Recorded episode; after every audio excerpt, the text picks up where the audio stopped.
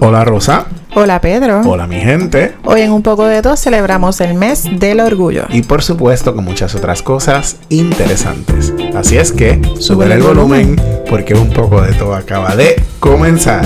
Y hola gente, hoy es 8 de junio de 2022 y este es nuestro episodio número 49. ¡So perro! Hemos llegado al 49. Hemos llegado, estamos a ley. A ley, a ley de nada para, para el 50. Y bueno, nos consiguen en nuestras redes sociales, en Facebook, en Twitter y en Instagram. Nos encuentras como un poco de todo PR. También recuerda que nos puedes escribir por email. El email es un poco de tu podcast gmail.com. Escríbenos que estamos esperando que nos, nos escribas ahí qué es lo que tú quieres saber de nosotros. Claro. mano. Dale. y pueden entrar a nuestra página web www.unpocodetopr.com. Y también recuerda que tú puedes ser un supporter. Estamos esperando que te tires de pecho. Todas las personas pueden ser un supporter, solamente tienes que buscar el link, está colocado en cada una de las descripciones de los episodios, está en la página web, está en todas partes y si no nos escribes un email y te lo enviamos. Es bien sencillo suscribirse, es una aportación mensual por 99 centavos, 4.99, 9.99 y tú votas más que eso por ahí, así que tira para adelante. Seguro, mira un Whopper. Así nos apoyas a mantener y mejorar este podcast y es que esperamos, ¿verdad? Que siga creciendo con el paso de los, de, los tiempos, así como si fuera apocalíptico, una cosa así. Claro, no, ¿verdad? Pues de los tiempos, porque este podcast va a durar mucho y así mucho. será. Muy bien. Con Profetizando. y bueno, en la introducción les dijimos que hoy estamos celebrando el mes del orgullo. Yes. El mes del orgullo LGBTQI. Así mismo, ¿eh? Junio históricamente es el mes donde se celebra el orgullo, ¿verdad? Las diferentes orientaciones sexuales, identidad de género, expresión de género y cualquier otra persona que desee. Claro, las personas que no se identifican con lo heteronormativo, así que... Correcto. Eh, eh, celebramos eh, como, como personas que creemos, ¿verdad? En los derechos humanos, que defendemos la, a las personas por quienes son. definitivamente para nosotros es importante, ¿verdad? Explicar un poco de lo que es el mes del orgullo, de dónde viene, qué es lo que se celebra, ¿verdad? Seguro.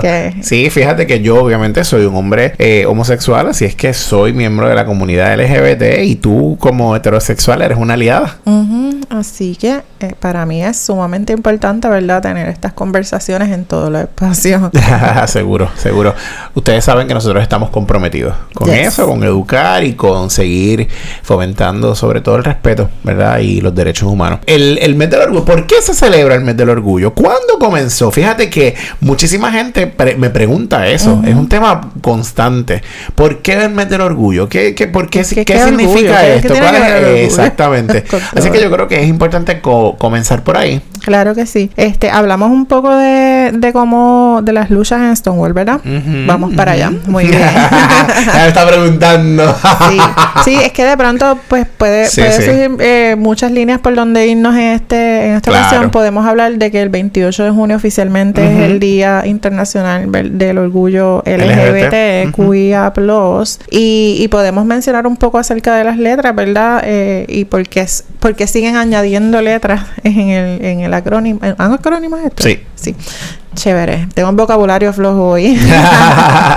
eh, añaden letras en el acrónimo porque cada vez que, que un grupo se identifica con una orientación distinta, es importante visibilizarlo. Y entonces a veces escuchas a la gente decir ahí como que, ah, pero ¿por qué siguen añadiendo letras?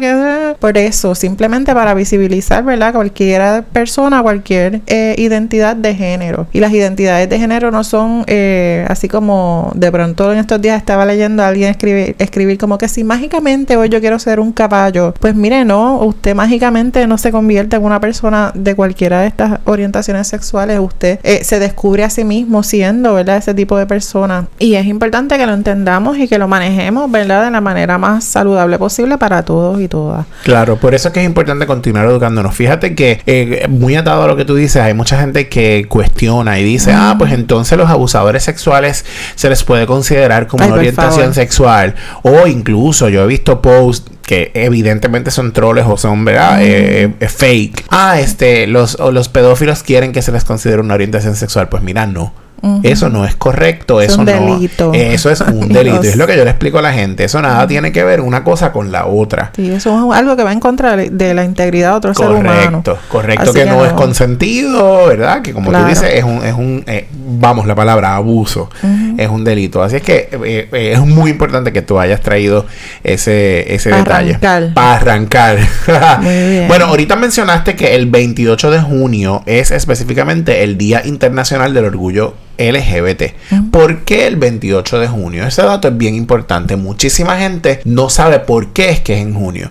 Pues miren, en el 1969, específicamente en el Green Village, esto es en el estado de New York, en Estados Unidos, hay una barra, ¿verdad? Un lugar donde eh, la comunidad LGBT frecuentaba. Pero hombres gay en su mayoría, mujeres lesbianas, personas eh, queer, que en aquel momento, ¿verdad? Eh, ah, quizás ahora el término es mucho más común en aquel momento eh, pues, se usaba el término incluso desde otra perspectiva, ¿verdad? Quizá más peyorativo, etcétera. Iban ahí porque no tenían otro lugar donde no los aceptaban en otros lugares. Así que el, sitio de jangueo era ahí. Exactamente. Se convierte este sitio en un punto de encuentro de la comunidad. Y por mucho tiempo estuvo la policía haciendo arrestos, haciendo eh, redadas, eh, metiéndose, rompiendo, eh, violentando, ¿verdad? A la gente que, que estaba allí.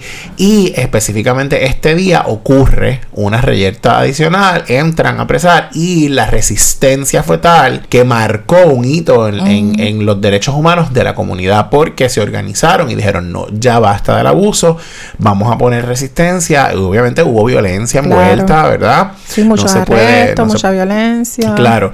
Y se convierte entonces esa fecha por esto que ocurrió en Stonewall en la fecha ícono, ¿verdad? porque de ahí surge un, un, una, un levantamiento, eh, un levantamiento esa es la palabra, mayor, sobre todo de resistencia, de lucha y a favor de los derechos humanos. Sí, y ha habido muchas personas eh, en la lucha, ¿verdad?, por los derechos de las comunidades LGBT que han marcado, ¿verdad?, de, forma importante este asunto, ¿verdad?, del mes del orgullo. Eh, empezamos por la bandera. Donde quiera que tú ves una bandera, ya tú sabes cuál es la bandera del orgullo. Evidentemente, ese es como el símbolo mayor. Claro, de, mayor relevancia. Sí, hay otras, pero, ¿verdad?, esa es sumamente importante y por eso la estamos resaltando en este momento. Sí, esta bandera específicamente surge en el 1978, ¿verdad? Ya habían pasado unos años de esa revolución que ocurrió en el 1969 y específicamente el artista Gilbert Baker es el encargado de diseñar esta bandera. Se inspira en lo que es el arco iris. El arco iris es vistoso, el arco iris tiene muchos colores y de alguna manera eso iba a representar a toda la gente que incluía o que se incluye en, en lo que es el colectivo LGBT, que por supuesto más adelante se fueron añadiendo como tú bien decías ahorita, específicamente en San Francisco, porque en San Francisco es que eh, se diseña esta bandera y se empieza a utilizar en las festividades que se empiezan, valga la redundancia, a realizar cada junio para ir conmemorando lo que ocurrió en el 69 allá en Stonewall, en Nueva York específicamente. Originalmente la bandera tenía ocho colores, la que conocemos hoy tiene seis. colores. Sí, los colores son rosa, que significa para, ¿verdad? De acuerdo a, a, quien la diseñó, que fue Gilbert Baker, eh, significaba sexo, eh, rojo significa la vida, el naranja significa sanación, eh, el amarillo significa la luz del sol. Sí el verde, la conexión con la naturaleza, el turquesa, que fue uno de los colores originales que después se eliminó, la magia, igual que el rosa, el azul significa armonía y el violeta espíritu. Y al final, ¿verdad? Eh, él decía que que el significado general de la bandera era felicidad, belleza y, poder. Y eso es bien interesante. Sí, me, me, parece bien bonito. Sí, como tú bien dices, luego se eliminaron dos colores, el turquesa y el rosa. Hay todavía hay gente que utiliza esa bandera que es la original, pero para facilitar un poco la reproducción de las banderas, etcétera, pues se optó por dejar los seis colores principales que básicamente son los también los colores del eh, arco iris. Así es que la la que vemos hoy en día tiene solo esos, esos colores y en ese orden. y aparte de eso también hay otras banderas, la, bandera trans, la bandera de aliados, ¿verdad? Hay diferentes banderas porque como les dijimos, cada, cada grupo desea ser identificado y visibilizado. Así que utilizan ciertos colores, ciertas banderas, ¿verdad? Para ir dándole visibilidad. Sí, fíjate que dijiste algo bien importante y es ese asunto de la visibilización. Mucha gente a mí me ha preguntado o me ha dicho, ah, es que, es que ya son tantas letras que ya uno ni sabe, pero ¿por qué tanto? Y mira, es un colectivo inclusivo. La razón de por qué hay tanta letra es porque se quiere incluir, no se quiere dejar a nadie afuera. Incluso dependiendo el lugar, esas letras pueden o no variar, ¿verdad? El país o o el Estado, etcétera. Eh, eh, LGBTQIA pudiera ser que haya otras letras adicionales. L de lesbiana, G de gay, B de bisexual, T de trans, de, trans, ¿verdad? El concepto trans ya se está utilizando como un concepto sombrilla que incluye lo que es transgénero, lo que es transexual, etcétera. La T de transvesti, la Q de queer, la I de intersexual, la A, hay una discusión un poco, a veces se piensa que es de asexual, en otras ocasiones se entiende que es de amigos o aliados, ¿verdad? Que son aquellas personas que no necesariamente pertenecen a la comunidad LGBT o al colectivo, sino que pueden ser heterosexuales que son aliados a la comunidad. Y el plus, pues para, ¿verdad? Incluir entonces a todos los que no están representados en esas, en esas letras. Así que ese detalle es bien importante para que se vea la visibilidad, la inclusión de todas las personas que se identifican. Claro que sí.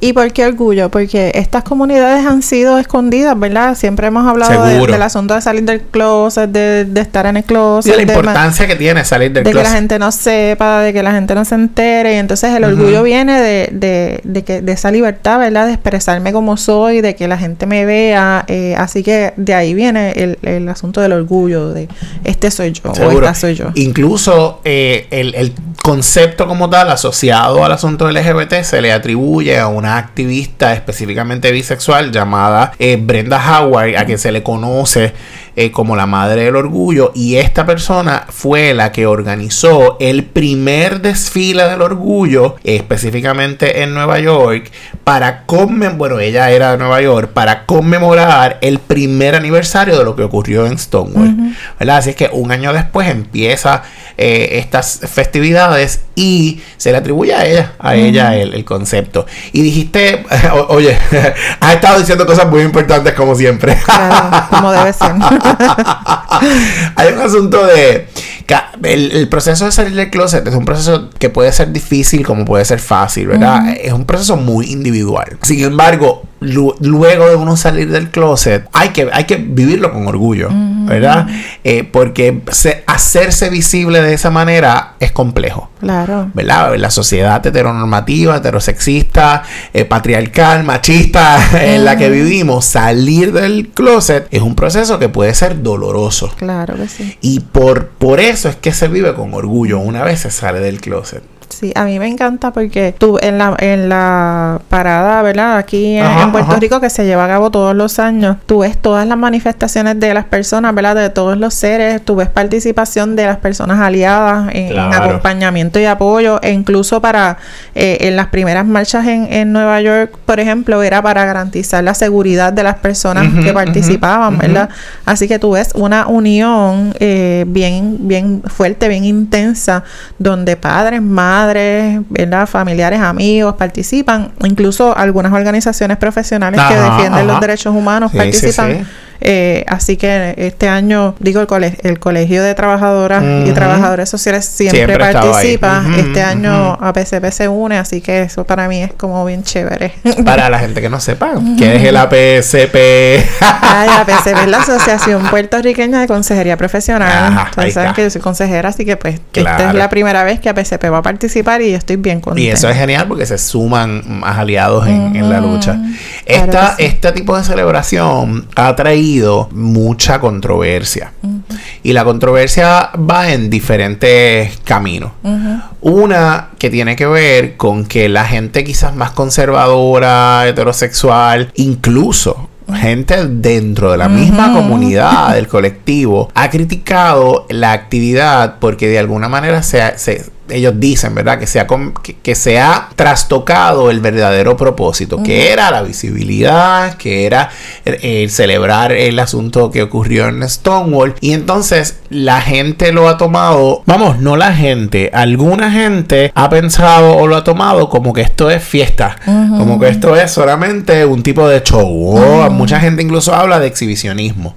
Y sabemos que dentro de la comunidad hay mucha diversidad y esa diversidad está expresada ahí. Claro. En sus diferentes manifestaciones. ¿Verdad? Si hay gente con poca ropa, pues celebramos que hay gente con poca ropa. Igual que si hay, gente, ropa en eh, muchos otros claro, pero eh, ahí hay justamente una representación de toda la sociedad. Exactamente, pero la gente no lo ve así. Así es que por ahí va un poco la crítica. Otra crítica que se ha hecho tiene que ver con mercantilizar, con, con el capitalismo, ¿verdad? lo que se ha convertido eh, eh, esta, esta actividad. Sí, yo estoy de acuerdo con, con ese asunto. Eh, de pronto tú ves compañías que nunca han tenido ningún tipo de, de trato inclusivo con sus empleados, ni siquiera con, con las personas y clientes que, que, les consumen, y, ¿verdad? Son, no son inclusivos y de pronto mágicamente su tienda se convierte en un Pride Parade. Y, eso es de unos años para acá. Claro, este porque se dieron cuenta de que hay un ah, mercado claro. Claro. Entonces ahora le queremos sacar el dinero, como siempre, capitalistas seguro, ¿verdad? Queremos Llega junio, yo he visto tiendas, ¿verdad? Que tienen su sección con el arco iris, con, las, con las camisetas. Vamos, eh, está cool, pero si uno lo mira desde ese otro punto de vista, ¿verdad? Estás utilizando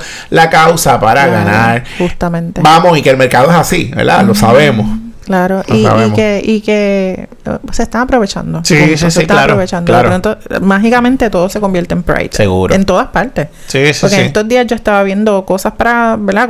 comprar unas cosas para graduación, qué sé yo, y de pronto todo era Pride. Y yo, ok, podemos detenernos un poco con el asunto porque ustedes nunca son Pride. Seguro, en estos días yo estaba de compras y, y, y compré incluso dos, tres camisetas que, que, esa tienda ya tenía, obviamente con su marca, pero, pero con el orgullo y, y la, el arcoíris y toda la cosa. Así es que por ahí va un poco la crítica también de. Tener un poco de este juicio con eso.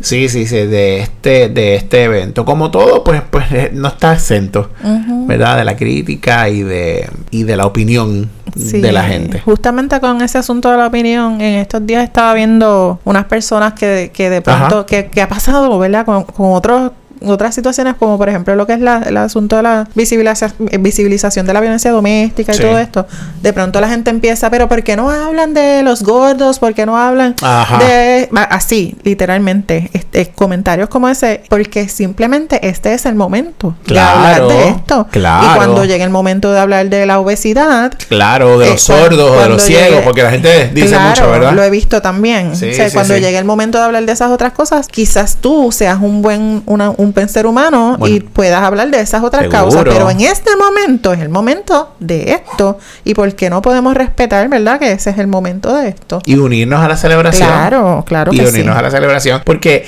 este, esta actividad tiene un carácter reivindicativo, ¿verdad? Para reivindicar esa lucha, para reivindicar a esa gente que estuvo ahí, que, oye, oye, que pelearon por los derechos que tenemos hoy, ¿verdad? Porque si esa revuelta en, en Stonewall no se hubiese dado, no se hubiese levantado todo un movimiento de derechos humanos. Ya esta gente estaba bien cansada y ese día se levantaron. Así es que históricamente, año tras año, hemos venido reivindicando eso. Claro, y reclamando espacios, porque estos espacios son para todos y todas, no es solamente para los heterosexuales. Seguro, hay mucha gente, hay muchos heterosexuales. Ah, pero no, hay una marcha, eh, escucharon ese sacudido.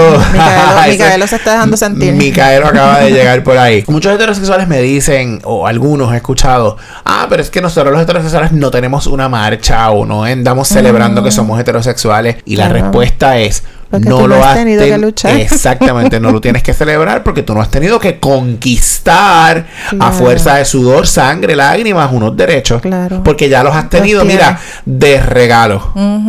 Gracias. Por ende, tenemos que entonces celebrarlo. Muy bien, me gusta. Igual que el asunto de los espacios. Ah, pero porque tiene que haber una barra gay. Ah, pero porque tiene que haber un hotel eh, gay friendly. Pues mira, sí, porque nosotros por muchísimos años esta comunidad fue nada. Las iglesias. Seguro. Los votan de las iglesias, entonces después no quieren que haya iglesias gay. Eh, exactamente. Exacto. No le das participación en la iglesia, lo, los echas a un lado, entonces te quejas.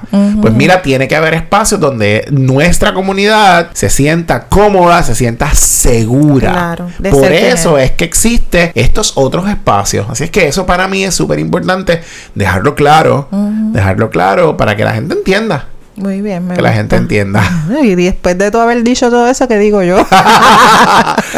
Oye, hay muchísimas cosas más que podemos decir. Que podemos decir. pero me encantó eso que dijiste, me gustó mucho. Sí, bueno, claro, es que hay que, hay que decirlo tal cual. Ahora digo yo, se tenía que decir. Y se dijo. y se dijo, porque mucha gente lo, pregunta. Y fíjate, yo no tengo rollos con que la gente pregunte. Porque hay mucha gente que pregunta con, con, con verdadera curiosidad para aprender. Hay otra gente que a mí se me ha acercado a preguntar y yo le veo la intención. Claro, para cuestionar. Para cuestionar, para provocar. Pero hay gente y que. y para probar que ellos tienen las razones. Claro. Pero hay gente que lo pregunta, mira, seriamente, quiero aprender, edúcame sobre esto y para mí eso es lo más importante. Muy bien, me gusta. Y hay un asunto que no se me puede escapar. Y es que la celebración del mes del orgullo LGBT no es solo la parada. ¿Verdad? Porque aquí en Puerto Rico se conoce como la parada. En otros, la parada en Cabo Rojo también hace una, ¿verdad? también se hace. Y en, se celebra en muchísimos países del mundo. O sea, no pensemos que esto es Estados Unidos y Puerto Rico. Canadá, México, Perú, Costa Rica, Australia, en eh, Europa. en España, la de España es una de las más importantes, en Alemania. Ok, así es que eh, eh, se celebra. Pero no solo es ese, día, esa marcha, esa parada. Hay otras cosas. Actividades formales con organizaciones formales.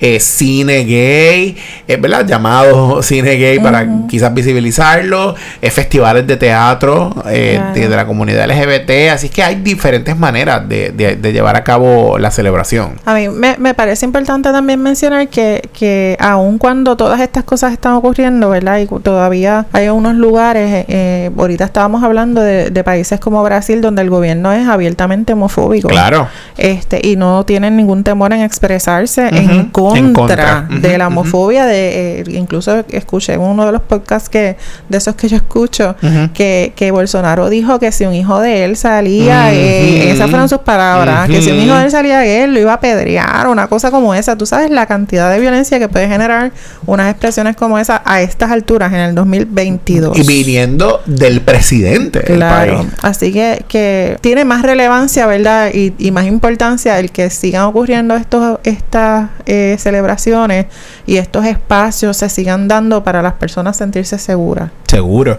Mira, eh, yo de, durante este semestre que acabó, yo ofrecí en la universidad el curso eh, Intervención con la Comunidad LGBT. Yo creo que lo he mencionado en otras ocasiones. Y fue tan maravilloso porque los estudiantes estaban tan y tan ávidos de conocer cosas. Por ejemplo, el primer día de clase ¿verdad? Obviamente yo tengo mi guía de curso, yo tengo el temario, tengo los temas que se discuten, pero yo les pregunto, ¿qué cosas a ustedes les gustaría saber? Que, díganme ustedes qué, qué cosas les llaman la atención. Y me sorprendí un montón. Profesor, yo quiero saber un poco el asunto histórico de la lucha, de dónde viene, fechas importantes. Profesor, yo quiero saber eh, los conceptos, desde el más básico hasta el más complejo. Y yo quisiera que tú, en esa unidad donde se discutieron los conceptos, conceptos tan básicos como homosexualidad, heterosexualidad, bisexualidad, ellos no sabían la diferencia, ¿ok? Y ellos se dejaban sorprender y para mí fue maravilloso. Aquellos de, estudiantes míos que me estén escuchando saben que les di mucho trabajo, pero aprendieron un montón. Tuve la oportunidad de llevar al salón una persona queer, una persona trans, tuve la oportunidad de llevar al salón un pastor trabajador social, by the way, pero también está preparado en teología y es pastor de una iglesia eh, evangélica, hablándole de la interpretación de la Biblia sobre la homosexualidad y por qué es que eh, de él en su iglesia particularmente, ¿verdad? Desde su postura, él cree en la perspectiva de género, él no apoya las terapias de conversión y, fundamentado con la Biblia. Una cosa maravillosa. porque les rompe los esquemas a todo el mundo. Claro. Tú sabes. Así que fue una experiencia maravillosa y lo traigo porque yo creo que es importante continuar educándonos, ¿verdad? Yo tengo la oportunidad de hacerlo con mis estudiantes en un espacio formal académico, pero la academia también es la responsable, ¿verdad? de continuar educando sobre, sobre estos temas. Y más cuando seguimos viendo profesionales, ¿verdad? Con licencias ejerciendo y, y, sabemos que sus acercamientos no son para nada inclusivos. Seguro. Así que mucho más importante que la academia incluya todo esto y que se asegure que la gente está clara de, ¿verdad? De que el proceso terapéutico en nuestros casos eh, no es eh, una imposición de mis valores, es simplemente un proceso terapéutico donde la persona tiene que ser lo que es. Lo que y se le valida y se le respeta, se reafirma, correcto. Correcto. Qué lindo. Muy bien, muy bien. Así que todos aquellos que tengan alguna duda, que nos llamen, que nos escriban. Claro que sí, cuenten con eso. Estamos abiertos, abiertos a hablar. Disponible para ustedes. Como siempre. Muy bien. Quiero aprovechar, Rosa, para agradecerte eh, lo aliada. Lo aliada que eres, lo aliada que, que, eres con la comunidad. Eh, obviamente te conozco hace años, así que yo sé lo comprometida que eres con los derechos, pero, pero el saber que eres tan visiblemente aliada para mí es, importante, así es que aprovecho públicamente para, para decírtelo. Recibo el agradecimiento, aunque no creo que no me lo merezco, puedo, seguir haciendo más todavía. Pero en efecto, sí, para mí es una de las cosas importantes que yo tengo que hacer, ¿verdad? Desde, desde mi privilegio. yo tengo que hacer esto, yo siento una responsabilidad. Eh, y más en mi profesión, cuando, ¿verdad? Que yo sé que desafortunadamente todavía hay muchos estereotipos y muchos prejuicios que están eh, de frente ahí como una pared. sí, y, Así que hay que trabajar con eso. Sí. Seguir trabajando. Sí, hay que continuar trabajando. Yo con esto, con esto quiero terminar. Hemos ganado muchos derechos, hemos ganado espacios en, en este proceso. Reclamado. Y hemos reclamado e, esos espacios y nosotros no queremos más, más que los heterosexuales, nosotros queremos condiciones iguales, condiciones equitativas, porque, porque somos ciudadanos iguales, tú sabes, aportamos igual. Así que yo no quiero más derechos que tú como heterosexual, yo quiero que los dos estemos en igualdad de condiciones. Y hay muchísimo profesional, como tú mencionas, que no está claro de esto y, y, a mí me da mucha pena, me da mucha tristeza porque, porque la, la vida de mucha gente LGBT va a estar en manos de esos profesionales y eso es triste. Así que mi exhortación es a que si eres un profesional que trabaja con la conducta, que trabaja con gente, edúcate, mira dónde están tus valores, mira dónde estás parado, mira dónde estás parada, para que al fin y al cabo des un servicio adecuado, ¿verdad? Que, que, es lo, lo que queremos, eh, de, justicia social, de, equidad y de, y de respeto y respeto a, todos los seres humanos. Así es que felicidades en el mes del orgullo, a celebrar, a celebrar. Orgullo para eh, todos. En el próximo podcast les estaré contando sobre mi viaje a Perú. Me caso en nada. se va para Perú mientras nosotros estamos aquí escuchando este episodio. Gracias. Gracias. Así que el próximo les contaré cómo me fue. Muy bien, que gocen mucho. Esperamos tenerte de vuelta. muchas gracias, muchas gracias. Y bueno, recuerden que nos consigues en Facebook, en Twitter, en Instagram. Nos consigues como un poco de topr. Nuestra página web www.unpocodetopr.com. Nuestro correo electrónico un poco de podcast@gmail.com. Muy bien, recuerda que puedes ser un supporter. Busca ese enlace y tírate de pecho. Ahora sí. Nos vemos en la próxima. Un abrazo, mi gente.